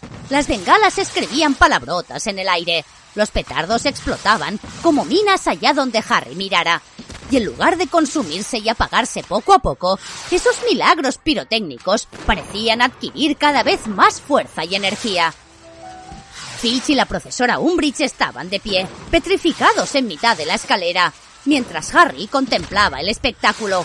Una de las girándulas más grandes, por lo visto, decidió que lo que necesitaba era más espacio para maniobrar y fue dando vueltas hacia donde estaban la profesora Umbridge y el conserje, emitiendo un siniestro ¡Yu!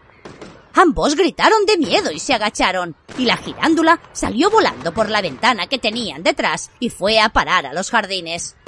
Entretanto, varios dragones y un enorme murciélago de color morado que humeaba amenazadoramente aprovecharon que había una puerta abierta al final del pasillo para escapar por ella hacia el segundo piso.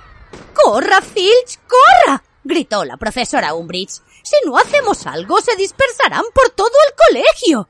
¡Desmayos! Un chorro de luz roja salió del extremo de su varita y fue a parar contra uno de los cohetes. En lugar de quedar separado en el aire, este explotó con tanta fuerza que hizo un agujero en el cuadro de una bruja de aspecto bobalicón, retratada en el medio de un prado. La bruja corrió a refugiarse justo a tiempo y apareció unos segundos más tarde, apretujada en el cuadro de al lado, donde un par de magos que jugaban a las cartas se levantaron rápidamente para dejarle sitio. ¡No los aturda, Filch! gritó furiosa la profesora Umbridge, como si el conjuro lo hubiera pronunciado él. Como usted diga, señora. exclamó resollando el conserje, quien siendo un squib jamás habría podido aturdir aquellos fuegos artificiales. Corrió hacia un armario cercano, sacó de él una escoba y empezó a golpear con ella los fuegos artificiales. Unos segundos más tarde, la parte delantera de la escoba estaba en llamas. Harry ya había visto suficiente. Riendo, se agachó cuanto pudo, corrió hacia una puerta que sabía que estaba un poco más allá, oculta detrás de un tapiz, y entró por ella. Allí encontró a Fred y George que, escondidos, escuchaban los gritos de la profesora Umbridge y de Filch e intentaban contener la risa. ¡Impresionante! admitió Harry en voz baja, sonriendo. Verdaderamente impresionante. El doctor Filibuster va a tener que cerrar su negocio seguro. Gracias, susurró George, y se secó las lágrimas de risa de la cara. ¡Ay! Espero que ahora intente un hechizo desvanecedor. Se multiplican por diez cada vez que lo intentas. Aquella tarde, los fuegos artificiales siguieron ardiendo y extendiéndose por el colegio. Pese a que ocasionaron graves trastornos, sobre todo los petardos, a los otros profesores no pareció importarles mucho. ¡Vaya! exclamó la profesora McGonagall con sarcasmo cuando uno de los dragones entró en su clase y se puso a volar describiendo círculos y lanzando sonoros estallidos y llamaradas. Ah, señorita Brown, ¿le importaría ir al despacho de la directora e informarle de que un dragón se ha escapado y ha entrado en nuestra aula? El resultado de aquel jaleo fue que la profesora Umbridge se pasó la primera tarde como directora corriendo por el colegio y acudiendo a los llamamientos de los otros profesores, ninguno de los cuales parecía capaz de echar de su aula los fuegos artificiales sin su ayuda. Cuando sonó la última campana y volvían a la torre de Gryffindor con sus mochilas, Harry vio con inmensa satisfacción que la profesora Umbridge, completamente despeinada y cubierta de hollín, salía tambaleándose y sudorosa del aula del profesor Flitwick. Muchas gracias, profesora, decía el profesor Flitwick con su aguda vocecilla. Me habría librado yo mismo de las bengalas, por supuesto, pero no estaba seguro de si tenía autoridad para hacerlo. Y radiante de alegría, le dio con la puerta de la clase en las narices. Aquella noche, Fred y George fueron los héroes de la sala común de Gryffindor. Hasta Hermione se abrió paso entre la emocionada multitud para felicitarlos. Han sido unos fuegos artificiales maravillosos, dijo con admiración. Oh, gracias, repuso George sorprendido y complacido. Son los magifuegos salvajes, Wesley. El único problema es que hemos gastado todas nuestras existencias. Ahora tendremos que volver a empezar desde cero. Pero ha valido la pena, añadió Fred mientras anotaba los pedidos que le hacían los vociferantes alumnos de Gryffindor. Si quieres apuntarte en la lista de espera, Hermión, la magicaja sencilla vale cinco galeones y la deflagración deluxe veinte. Hermión volvió a la mesa donde estaban sentados Harry y Ron, que observaban sus mochilas como si tuvieran la esperanza de que sus deberes salieran de ellas y empezaran a hacerse solos. ¿Por qué no nos tomamos una noche libre? les propuso Hermión alegremente, y un cohete con cola plateada pasó zumbando al otro lado de la ventana. Al fin y al cabo, las vacaciones de Pascua empiezan el viernes, ya tendremos tiempo para estudiar. ¿Te encuentras bien? le preguntó Ron mirándola con incredulidad. Ahora que lo dices, contestó Hermión muy contenta. ¿Sabéis una cosa? Creo que me siento un poco rebelde. Harry seguía oyendo los lejanos estallidos de los petardos que se habían escapado. Cuando él y Ron subieron a acostarse una hora más tarde y cuando se estaba desvistiendo, una bengala pasó flotando junto a la torre y dibujó claramente la palabra caca. Harry se metió en la cama, bostezando. Se había quitado las gafas y cada vez que pasaba un cohete al otro lado de la ventana, veía un bello y misterioso rastro borroso, como nubes chispeantes contra el negro cielo.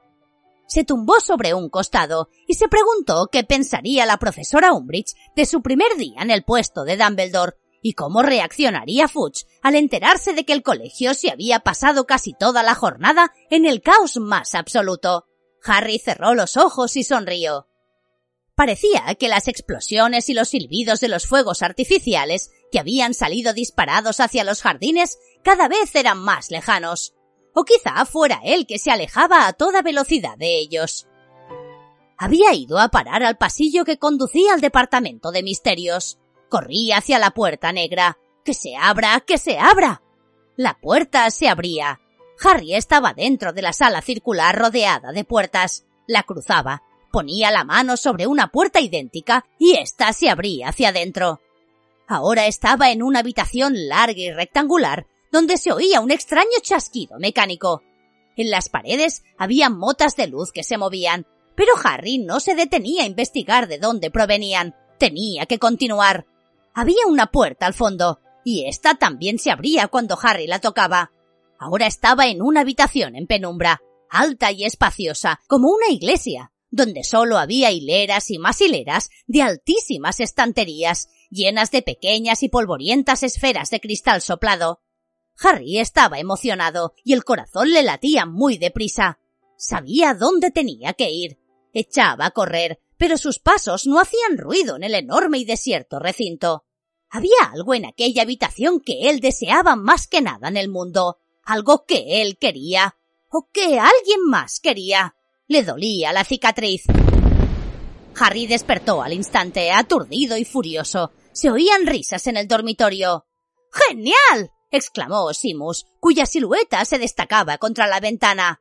Creo que una girándula ha chocado contra un cohete y se han fusionado. ¡No os lo perdáis! Harry oyó que Ron y Dean se levantaban de la cama para verlo mejor. Él se quedó quieto y callado mientras remitía el dolor de la cicatriz y se le pasaba la decepción. Le parecía que le habían privado de un placer fabuloso en el último momento. Esa vez había estado muy cerca. En esos momentos, unos relumbrantes cochinillos alados de color rosa y plateado volaban al otro lado de las ventanas de la torre de Gryffindor. Harry se quedó tumbado escuchando los gritos de admiración de los alumnos de su casa en los dormitorios de abajo pero se le encogió el estómago al recordar que al día siguiente tenía clase de oclumancia. Harry pasó todo el día siguiente temiendo que iba a decirle a Snape si se enteraba de hasta dónde se había adentrado en el departamento de misterios en su último sueño. Se dio cuenta, arrepentido, de que no había practicado oclumancia ni una sola vez desde la última clase, pero habían pasado demasiadas cosas desde que Dumbledore se había marchado. Estaba seguro de que no habría podido vaciar su mente aunque lo hubiera intentado. Sin embargo, dudaba que Snape aceptara eso como excusa. Aquel día intentó practicar un poco durante las clases, pero no sirvió de nada. Hermión no paraba de preguntarle qué le ocurría cada vez que él quedaba callado intentando alejar de su mente toda emoción y todo pensamiento, aunque había que reconocer que poner la mente en blanco en clase mientras los profesores los acribillaban a preguntas de repaso era lo más adecuado. Después de la cena, Harry se dirigió al despacho de Snape preparado para lo peor. Sin embargo, cuando cruzaba el vestíbulo, Cho se le acercó corriendo. Aquí, indicó Harry, contento de tener un motivo para retrasar la reunión con Snape, y le señaló el rincón del vestíbulo donde estaban los gigantescos relojes de arena. El de Gryffindor ya estaba casi vacío. ¿Estás bien? No te habrá preguntado la profesora Umbridge nada sobre Led, ¿verdad? Oh, no, no, respondió Cho. No, era solo que... Bueno, que quería decirte, Harry. Jamás pensé que Marieta se chivaría. Ya, repuso él con aire taciturno. Lamentaba que Cho no hubiera elegido a sus amigas con más cuidado. No lo consolaba mucho saber que Marieta todavía estaba en la enfermería y que la señora Pomfrey no había conseguido hacer desaparecer ni un solo grano de su cara. En el fondo es una persona encantadora, comentó Cho, pero cometió un error. Harry la miró sin dar crédito a sus oídos. Una persona encantadora que cometió un error, pero si nos ha traicionado a todos, incluida tú. Bueno, no nos ha pasado nada, ¿verdad? Replicó Cho suplicante. Es que su madre trabajaba para el ministerio y a ella le resulta muy difícil. El padre de Ron también trabaja para el ministerio, saltó Harry furioso. Y por si no lo habías notado, él no lleva escrito chivato en la cara. Eso no ha estado nada bien por parte de Hermione Granger, opinó Cho con dureza. Debió decirnos que había embrujado esa lista. Pues yo creo que fue una idea excelente, replicó Harry con frialdad. Cho se ruborizó y se le pusieron los ojos brillantes. Oh, sí, se me olvidaba. Claro, si fue idea de tu querida Hermión. No te pongas a llorar otra vez, la previno Harry. No iba a ponerme a llorar, gritó Cho. Ya tengo bastantes problemas. Pues ve y ocúpate de ellos, le espetó Cho furiosa. Luego se dio la vuelta y se alejó. Harry bajó la escalera hacia la mazmorra de Snape. Estaba que echaba chispas y sabía por experiencia que a Snape le resultaría mucho más fácil entrar en su mente si llegaba enfadado y resentido. Pero aún así, antes de alcanzar la puerta de la mazmorra, no fue capaz de pensar en nada más que en unas cuantas cosas que debería haberle dicho a Cho sobre Marieta. Llegas tarde, Potter, se quejó Snape fríamente cuando Harry cerró la puerta tras él. El profesor estaba de pie de espaldas a Harry, retirando algunos pensamientos de su mente como de costumbre y colocándolos con cuidado en el pensadero de Dumbledore. Dejó la última hebra plateada en la vasija de piedra y se volvió para mirar a Harry. Bueno, dijo. ¿Has practicado?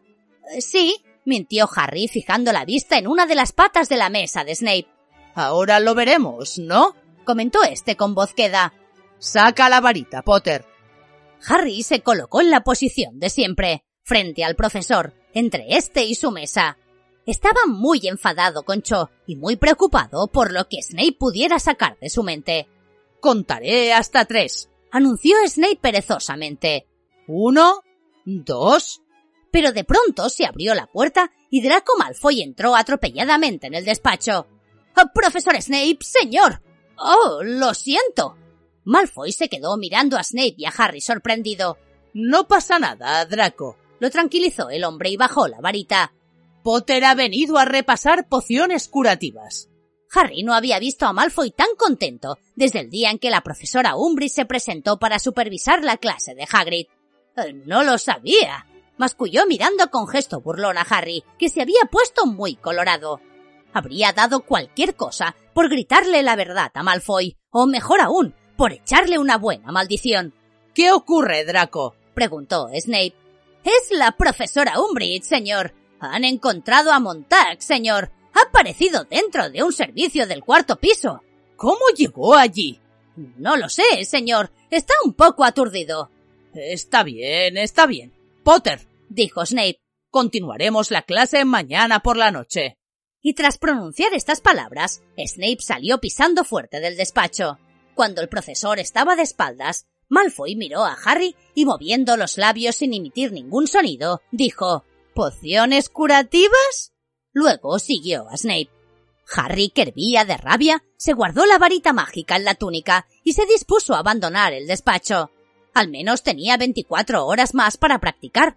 Sabía que debía estar agradecido por haberse salvado por los pelos, aunque fuera a costa de que Malfoy le contara a todo el colegio que necesitaba clases particulares de pociones curativas.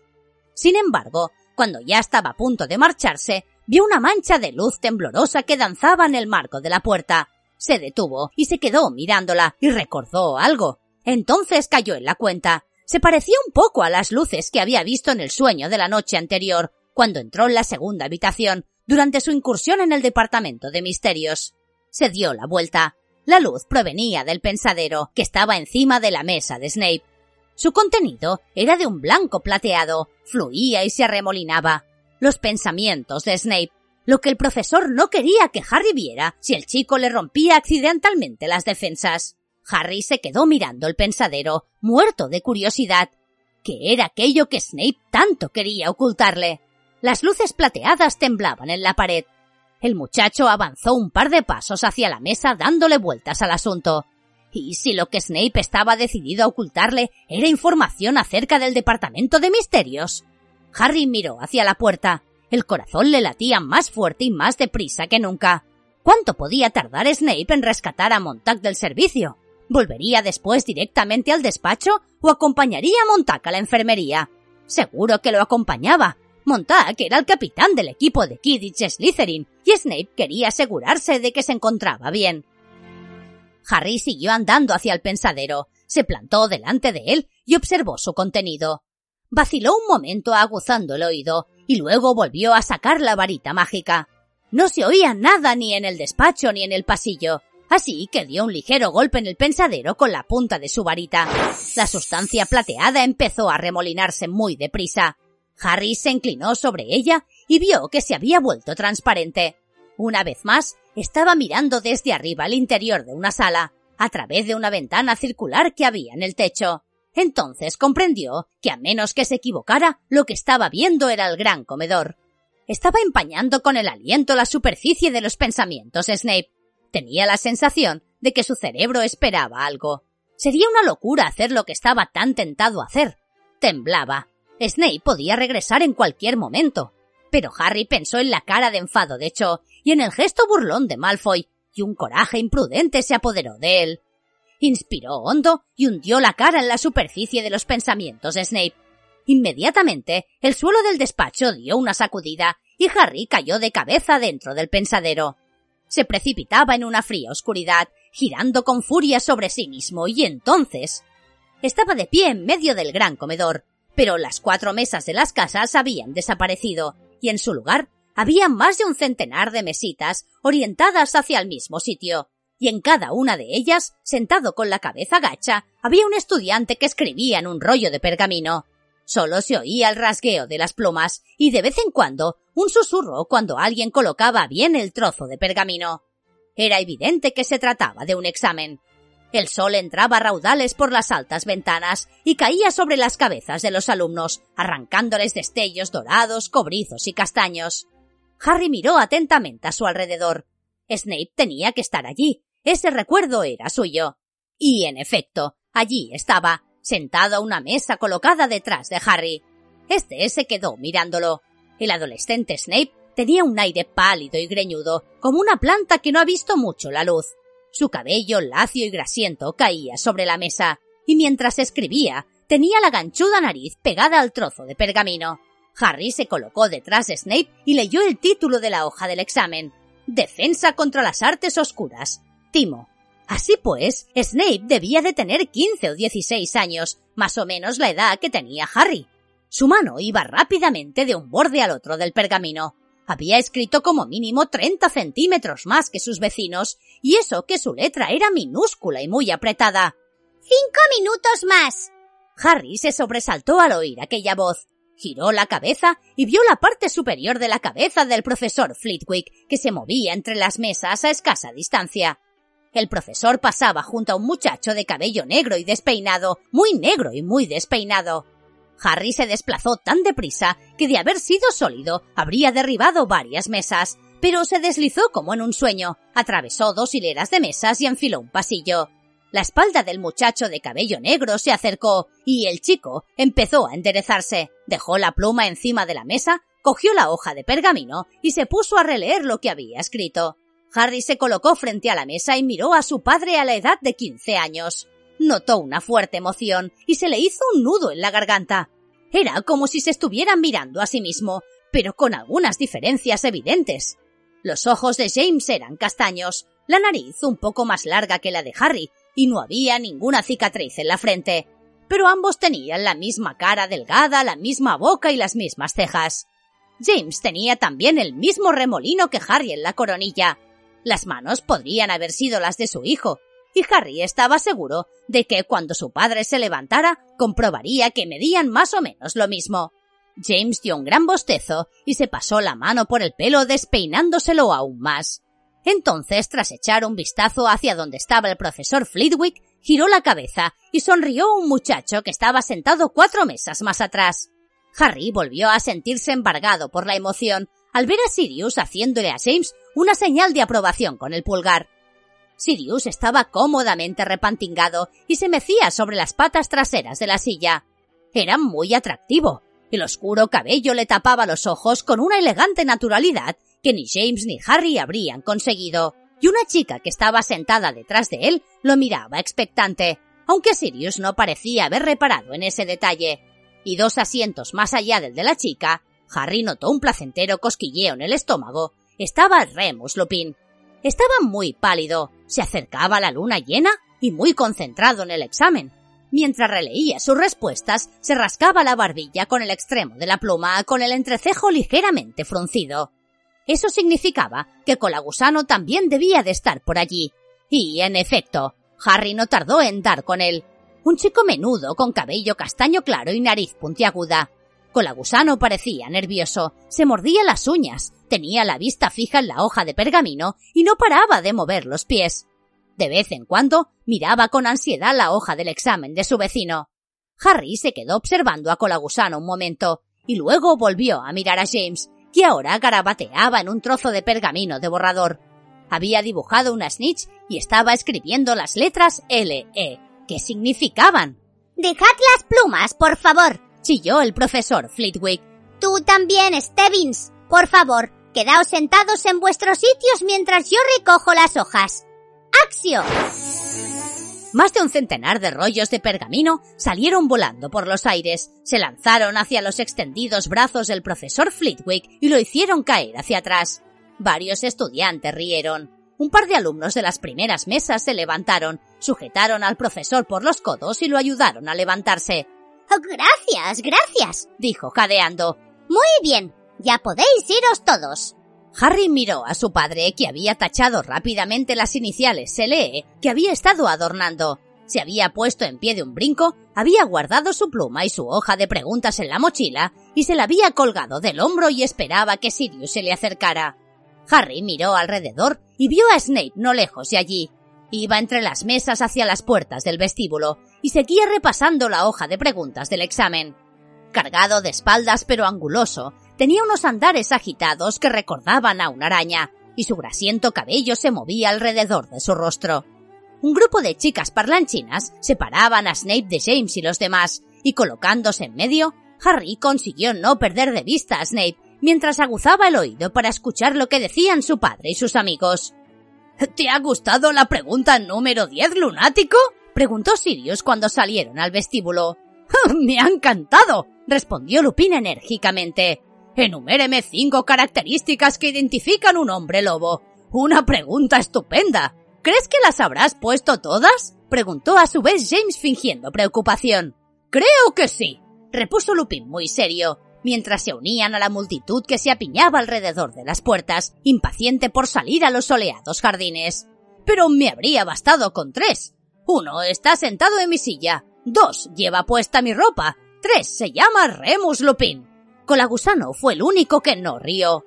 Yo he puesto la forma del hocico, las pupilas y la cola con penacho, comentó con ansiedad, pero no me acordaba de qué más. Oh, mira que eres tonto, colagusano, exclamó James con impaciencia. Te paseas con un hombre lobo una vez al mes y no. Baja la voz, suplicó Lupin. Harry, nervioso, volvió a girar la cabeza. Snape seguía cerca, absorto todavía en las preguntas de su examen, pero aquel era su recuerdo, y Harry estaba seguro de que si Snape decidía tomar otro camino cuando salieran a los jardines, él no podría seguir a su padre. Sin embargo, cuando James y sus tres amigos echaron a andar por la ladera de césped hacia el lago, vio con gran alivio que Snape los seguía. Todavía iba repasando la hoja de preguntas y al parecer no tenía un destino fijo. Harry caminaba un poco por delante de él y así podía continuar observando a James y a los demás. Bueno, el examen estaba chupado, oyó que decía Sirius. Me sorprendería mucho que no me pusieran un extraordinario. A mí también, añadió James, que se metió la mano en el bolsillo y sacó una indómita snitch dorada. ¿De dónde has sacado eso? la he robado, afirmó James sin darle importancia. Empezó a jugar con la snitch, dejándola volar hasta que se alejaba unos 30 centímetros, y luego la atrapaba. Sus reflejos eran excelentes. Colagusano lo contemplaba admirado. Se detuvieron bajo la sombra del haya que había a orillas del lago, donde Harry, Ron y Hermione habían pasado un domingo terminando sus deberes y se tumbaron en la hierba. Harry giró la cabeza una vez más y vio complacido que Snape también se había sentado en la hierba, bajo la densa sombra de unos matorrales. Seguía repasando la hoja del timo, de modo que Harry también se sentó en la hierba, entre el haya y los matorrales, y de ese modo observaba a su padre y sus tres amigos. El sol hacía brillar la lisa superficie del lago, a cuya orilla se habían instalado un grupo de risueñas chicas que acababan de salir del gran comedor. Se habían quitado los zapatos, los calcetines y se estaban refrescando los pies en el agua. Lupin había sacado un libro y se había puesto a leer. Sirius miraba a los estudiantes que se paseaban por los jardines, con un aire un tanto altivo y aburrido, pero con elegancia. James seguía jugando con la snitch y cada vez dejaba que se alejase un poco más. La pelota siempre estaba a punto de escapar, pero él la atrapaba en el último momento. Colagusano lo observaba con la boca abierta. Cada vez que James la atrapaba de una manera particularmente difícil, él soltaba un grito de asombro y aplaudía. Tras cinco minutos, Harry se preguntó por qué su padre no le decía a Colagusano que se controlara, pero parecía que a James le gustaba que le prestaran tanta atención. Harry se fijó en que su padre tenía la costumbre de desordenarse el cabello, como si quisiera impedir que ofreciera un aspecto demasiado pulido, y también miraba continuamente a las chicas que se habían sentado a orillas del lago. Guarda eso, ¿quieres? acabó diciéndole Sirius cuando James atrapó la snitch de un modo magnífico y Colagusano lo vitoreó. Antes de que Colagusano se haga pis encima de la emoción. Colagusano se ruborizó ligeramente, pero James sonrió. Si tanto te molesta, dijo, y se guardó la pelota en el bolsillo. Harry tuvo la certeza de que Sirius era la única persona por la que James habría dejado de presumir. Me aburro, comentó Sirius. Ojalá hubiera luna llena. ¿Te aburres? se extrañó Lupin desde detrás de su libro. Todavía nos queda transformaciones. Si te aburres, puedes preguntarme la lección. Toma. Y le pasó su libro. Pero Sirius soltó un resoplido y dijo No necesito el libro, me lo sé de memoria. Esto te animará, Canuto, comentó James en voz baja. Mira quién está allí. Sirius giró la cabeza y se quedó muy quieto, como un perro que ha olfateado un conejo. ¡Fantástico! dijo con voz queda. ¡Quejicus! Harry se volvió para ver a quién estaba mirando Sirius. Snape se había levantado y estaba guardando la hoja del timo en su mochila. Cuando salió de la sombra de los matorrales y echó a andar por la extensión de césped, Sirius y James se pusieron en pie. Lupin y Colagusano permanecieron sentados. Lupin seguía con la vista fija en el libro, aunque no movía los ojos y entre sus cejas había aparecido una pequeña arruga. Colagusano miraba a Sirius y a James y luego a Snape con avidez y expectación. ¿Todo bien, quejicos? preguntó James en voz alta. Snape reaccionó tan deprisa que dio la impresión de que estaba esperando un ataque. Soltó su mochila, metió la mano dentro de su túnica y cuando empezó a levantar la varita, James gritó ¡Expelliarmus! La varita de Snape saltó por los aires y cayó con un ruido sordo en la hierba detrás de él. Sirius soltó una carcajada. ¡Impedimenta! exclamó este señalando con su varita a Snape, que tropezó y cayó al suelo cuando se lanzaba a recoger su varita. Muchos estudiantes se habían vuelto para mirar. Algunos se habían levantado y se acercaban poco a poco. Unos parecían preocupados, otros divertidos. Snape estaba tirado en el suelo, jadeante. James y Sirius avanzaban hacia él con las varitas levantadas. James giraba de vez en cuando la cabeza para mirar a las chicas que había sentadas al borde del lago. Colagusano también se había puesto en pie y había pasado junto a Lupin para ver mejor. ¿Cómo te ha ido el examen, quejicos? preguntó James. Me he fijado en él. Tenía la nariz pegada al pergamino, aseguró Sirius con maldad. Su hoja debe de estar llena de manchas de grasa. No van a poder leer ni una palabra. Varios estudiantes que estaban mirando rieron. Era evidente que Snape no tenía muchos amigos. Colagusano rió con estridencia. Snape, por su parte, intentaba levantarse, pero el embrujo todavía duraba, de modo que forcejeaba como si estuviera atado con cuerdas invisibles. Esperad y veréis, dijo entrecortadamente y contemplando con profundo odio a James. Esperad y veréis. ¿Qué veremos? preguntó Sirius impávido. ¿Qué vas a hacer, Quejicus? ¿Limpiarte los mocos en nuestra ropa? Snape soltó un torrente de palabrotas mezcladas con maleficios, pero como su varita había ido a parar a tres metros de él, no pasó nada. Vete a lavar esa boca, le espetó James. ¡Fregoteo! Inmediatamente empezaron a salir rosadas pompas de jabón de la boca de Snape. La espuma le cubría los labios, le provocaba arcadas y hacía que se atragantara. ¡Dejadlo en paz! James y Sirius giraron la cabeza. Inmediatamente, James se llevó la mano que tenía libre a la cabeza y se revolvió el cabello. Era una de las chicas de la orilla del lago. Tenía una poblada mata de cabello rojo oscuro que le llegaba hasta los hombros y unos ojos almendrados de un verde asombroso iguales que los de Harry. Era la madre de Harry. ¿Qué tal, Evans? La saludó James, con un tono de voz mucho más agradable, grave y maduro. Déjalo en paz, repitió Lily. Miraba a James sin disimular una profunda antipatía. ¿Qué os ha hecho? Bueno, respondió James, e hizo como si reflexionara acerca de la pregunta. Es simplemente que existe, no sé si me explico. Muchos estudiantes que se habían acercado rieron, incluidos Sirius y Colagusano. Pero Lupin, que seguía en apariencia concentrado en su libro, no se rió, y tampoco lo hizo Lily. Te crees muy gracioso, afirmó ella con frialdad. Pero no eres más que un sinvergüenza arrogante y bravucón, Potter. Déjalo en paz. Lo dejaré en paz si sales conmigo, Evans, replicó rápidamente James. Vamos, sal conmigo y no volveré a apuntar a Quejicus con mi varita. A sus espaldas, el efecto del embrujo paralizante estaba remitiendo, y Snape se arrastraba con lentitud hacia su varita, escupiendo espuma de jabón. No saldría contigo, ni aunque tuviera que elegir entre tú y el calamar gigante, le aseguró Lily. Mala suerte, cornamenta, exclamó Sirius con viveza y se volvió hacia Snape. ¡Eh! Demasiado tarde. Snape apuntaba con su varita a James. Se produjo un destello de luz. Un tajo apareció en la cara de James y la túnica se le manchó de sangre. James giró rápidamente sobre sí mismo. Hubo otro destello, y Snape quedó colgado por los pies en el aire. La túnica le tapó la cabeza y dejó al descubierto unas delgadas y pálidas piernas y unos calzoncillos grisáceos.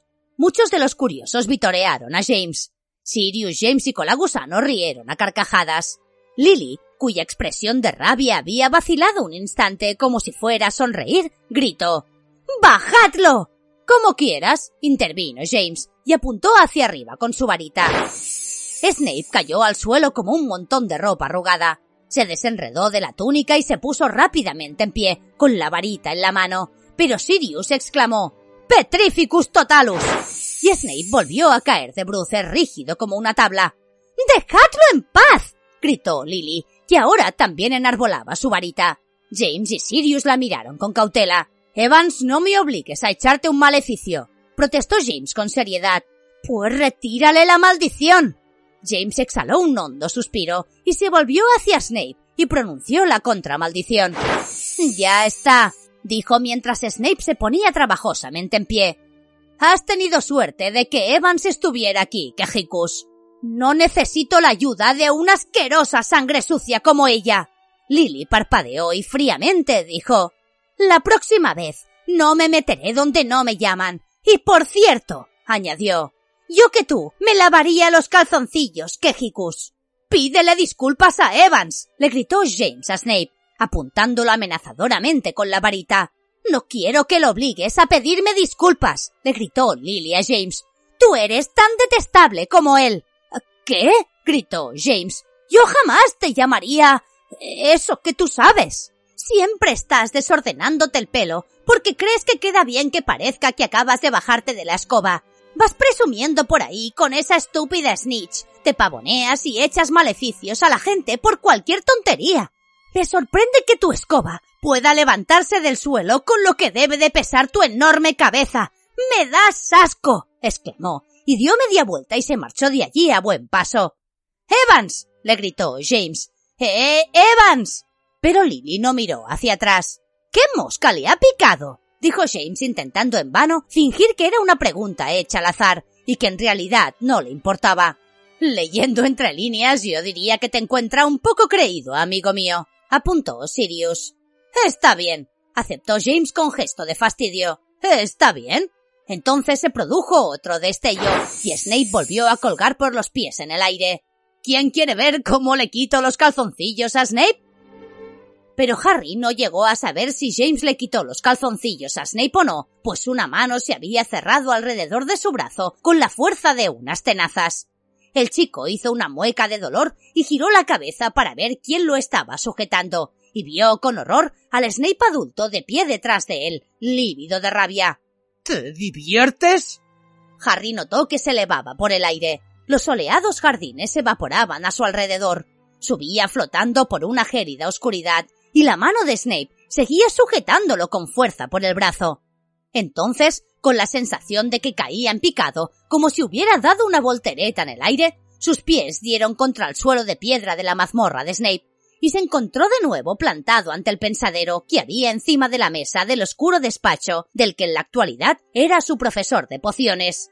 ¿Y bien? preguntó Snape. Le apretaba tanto el brazo que a Harry empezó a dormírsele la mano. ¿Te lo has pasado bien, Potter? No, contestó Harry al mismo tiempo que intentaba liberar su brazo. Snape daba miedo, le temblaban los labios, estaba blanco como el papel y enseñaba los dientes. Tu padre era un tipo muy gracioso, ¿verdad? dijo el profesor, y zarandeó a Harry hasta que le resbalaron las gafas de la nariz.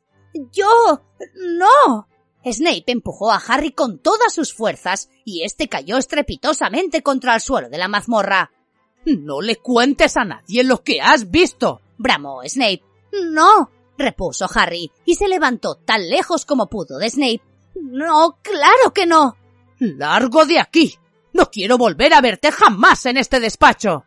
Y cuando Harry salía disparado hacia la puerta, un tarro de cucarachas muertas se estrelló sobre su cabeza.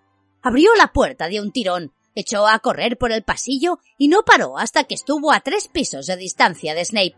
Entonces se apoyó en la pared jadeando y se frotó el magullado brazo.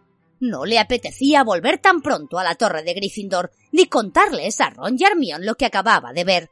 Si se sentía horrorizado y desdichado, no era porque Snape le hubiera gritado, ni porque le hubiera lanzado un tarro de cucarachas, sino porque él sabía que experimentaba uno cuando lo humillaban en medio de un corro de curiosos, y sabía exactamente que había sentido Snape cuando su padre se había burlado de él. A juzgar por lo que acababa de ver, su padre había sido tan arrogante como Snape siempre le había dado a entender.